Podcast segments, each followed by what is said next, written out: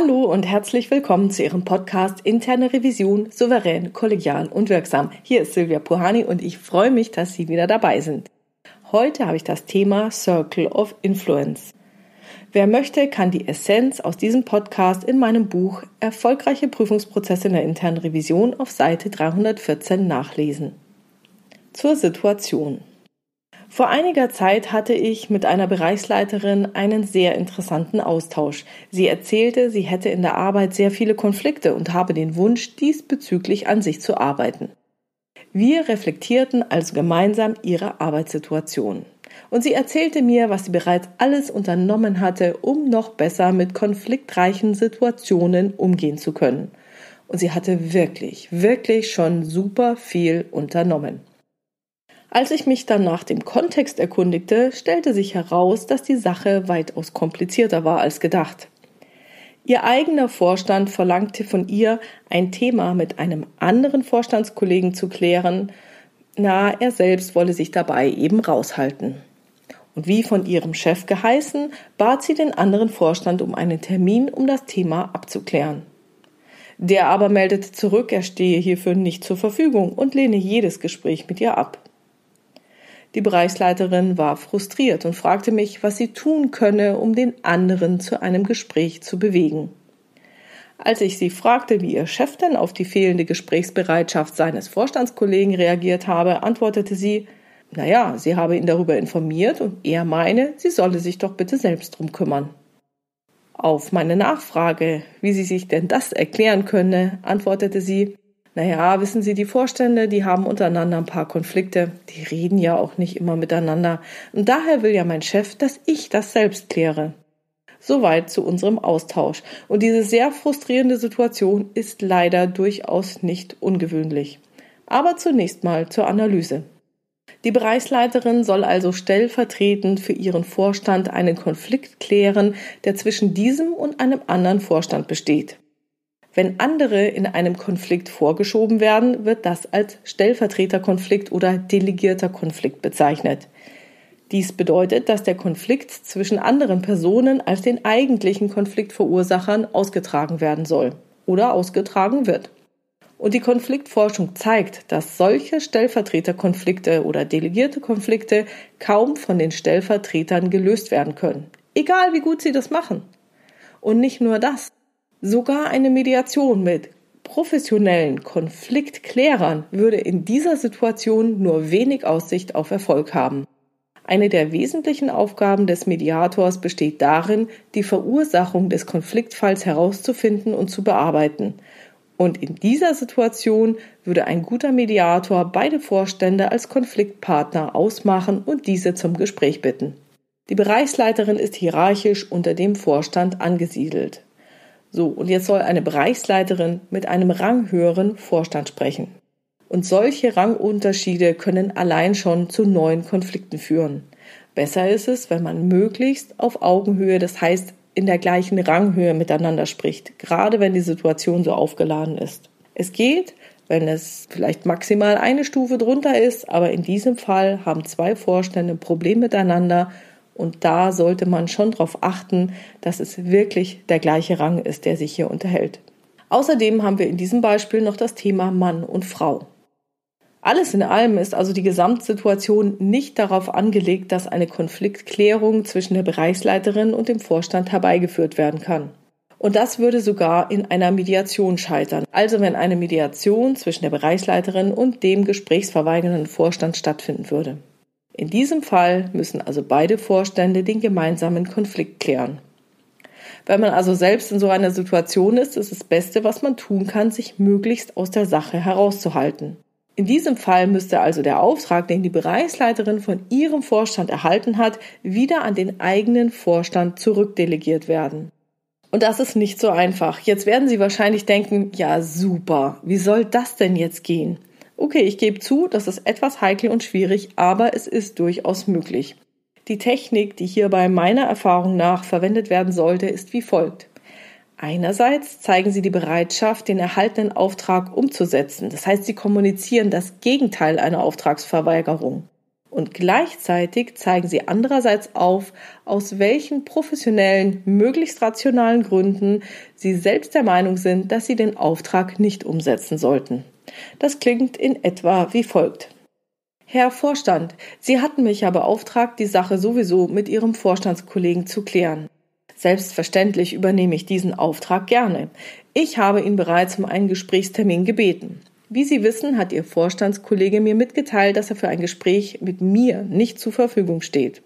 Jetzt könnte ich natürlich auch weiterhin, wie von Ihnen gewünscht, auf meinen Gesprächswunsch bestehen, und ich betone, dass ich dies tun werde, wenn es Ihrem Wunsch entspricht. Nur befürchte ich, dass dies insgesamt nicht zu dem von Ihnen gewünschten Ziel führen wird. Und ich betone noch einmal, hinter Ihrem Ziel stehe ich voll und ich setze den Auftrag auch um. Und meiner Erfahrung nach, die wird von führenden Kommunikations- und Konfliktforschern bestätigt, könnte mein Bestehen auf dem Gesprächswunsch dazu führen, dass die Situation insgesamt verschlimmert und keinesfalls gelöst wird. Wissen Sie, es gibt da zunächst mal den Hierarchieunterschied zwischen mir und Ihrem Vorstandskollegen. Wenn er sich dem Gespräch weiterhin verweigern würde, könnte ich nichts daran ändern und es würde das gesamte Thema aus der Kommunikation nehmen, obwohl es doch so dringend zu klären ist. Daher bitte ich Sie, dass Sie Ihren Vorstandskollegen um einen Termin bitten und das Thema ansprechen. Ich bin gerne bereit, an dem Gespräch teilzunehmen und die Diskussion zu führen. Doch ohne Ihr Beisein wird es, fürchte ich, nicht zu einer Klärung kommen. Und es ist mir doch wirklich wichtig, dass wir dieses Thema mit ihm klären. Selbstverständlich bleibt es Ihre Entscheidung, ob Sie dazu bereit sind, um den Termin zu bitten oder ob ich einen erneuten Anlauf unternehmen soll, um das Thema zu klären. Im Dienste der Sache möchte ich nur darauf hinweisen, dass unsere Erfolgsaussichten besser sind, wenn Sie sich mit in diesen Termin involvieren. Zumindest ist das eine Möglichkeit, es so anzugehen. Man kann es natürlich auch anders machen. Zusätzlich sollte man in solchen Situationen versuchen, gesund zu bleiben. Gibt es Zwist zwischen Geschäftsführern oder Vorständen, die nicht durch diese selbst ausgetragen werden, zeigt sich dies auch im Rest des Unternehmens dann werden eben diese Stellvertreterkonflikte angezettelt und die Auswirkungen zeigen sich oft in hohen Krankenquoten. Der Anteil an Langzeitkranken ist in solchen Unternehmen üblicherweise spürbar höher als im Branchendurchschnitt. Da können Sie auch mal ein Auge drauf werfen. Was können nun Sie persönlich konkret für sich tun, um gesund zu bleiben?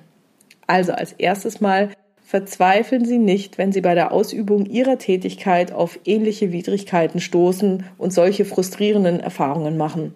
Sie können Ihre Arbeit nur so gut machen, wie es Ihr Arbeitskontext zulässt. Ein schönes Modell, welches in so einer Situation super hilfreich ist, ist der Circle of Influence, den ich von Stephen R. Covey kenne. Das Konzept des Circle of Influence können Sie in seinem Buch The Seven Habits of Highly Effective People bei mir auf Seite 71 bis 86 nachlesen. Und das sieht kurz gefasst so aus. Stellen Sie sich ein weißes Blatt Papier vor.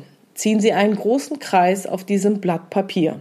Dieser Kreis setzt eine Linie zwischen dem Inneren, das ist alles, was Sie interessiert oder beschäftigt, von dem Äußeren des Kreises, was Sie überhaupt nicht interessiert oder beschäftigt. Dies ist Ihr Circle of Concern. Das heißt, alle Punkte, die Sie interessieren oder beschäftigen, befinden sich in Ihrem Circle of Concern.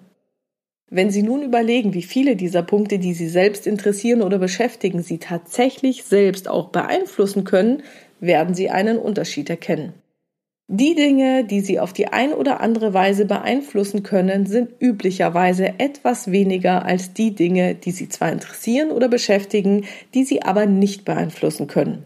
Und für die Dinge, die Sie beeinflussen können, ziehen Sie also einen zweiten, kleineren Kreis innerhalb des großen Kreises. Dieser kleinere Kreis ist Ihr Circle of Influence.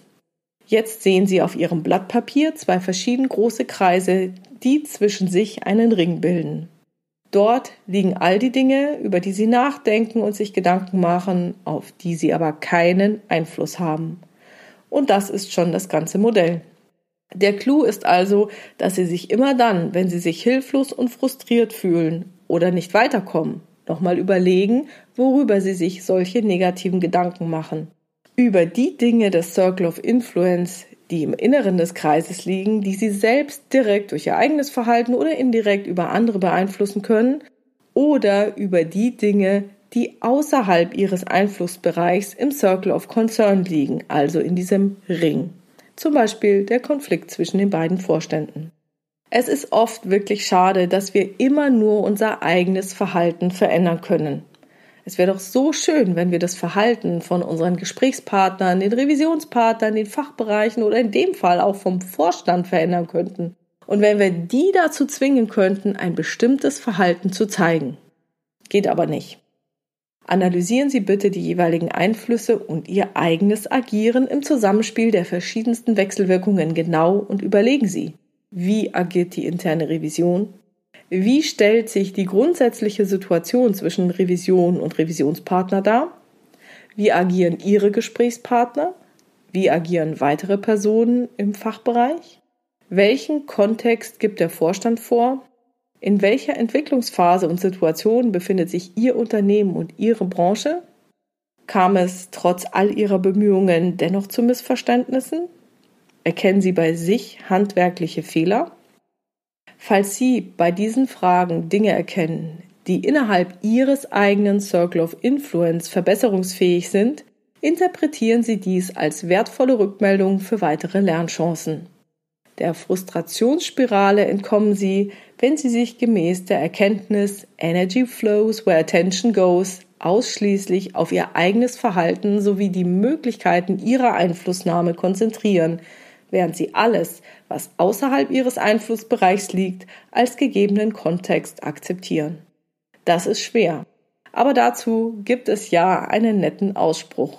Gott gebe mir die Gelassenheit, Dinge hinzunehmen, die ich nicht ändern kann den Mut, die Dinge zu verändern, die ich ändern kann, und die Weisheit, das eine von dem anderen zu unterscheiden. Wenn Sie dies beherzigen, führt es nicht nur zu positiveren Gedanken und mehr Energie, sondern auch dazu, dass Ihr Circle of Influence langsam immer größer wird und sich weiter in Ihrem Circle of Concern ausweitet. Und schon komme ich zum Fazit. Also überprüfen Sie bitte immer, ob Sie in Stellvertreterkonflikte gezogen werden. Sollten Konflikte auf Sie delegiert werden, die auf anderen Hierarchieebenen zu führen wären, zögern Sie nicht, solche Aufträge geschickt zurückzudelegieren. Zeigen Sie dabei einerseits die Bereitschaft, den erhaltenen Auftrag umzusetzen, das heißt, Sie kommunizieren das Gegenteil einer Auftragsverweigerung und zeigen Sie andererseits gleichzeitig auf, aus welchen professionell möglichst rationalen Gründen Sie der Meinung sind, dass Sie den Auftrag nicht umsetzen sollten und zwar im Dienste der Sache, auch wenn Sie gerne dazu bereit wären. Nutzen Sie für sich das Modell des Circle of Influence und überprüfen Sie, was in Ihrem eigenen Einflussbereich liegt und was nicht.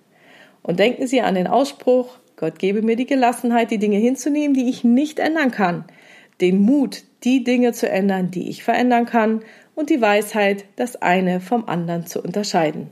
Ich wünsche Ihnen dabei viel, viel Erfolg und freue mich über Ihre Rückmeldungen zu diesem Podcast. Die Rückmeldungen können Sie mir als Kommentar bei diesem Podcast hinterlassen, entweder auf meiner Webpage www.puhane.com oder Sie hinterlassen die Kommentare in der LinkedIn- oder Xing-Gruppe Interne Revision souverän, kollegial und wirksam. Herzlichen Dank, ich freue mich drauf, von Ihnen zu lesen.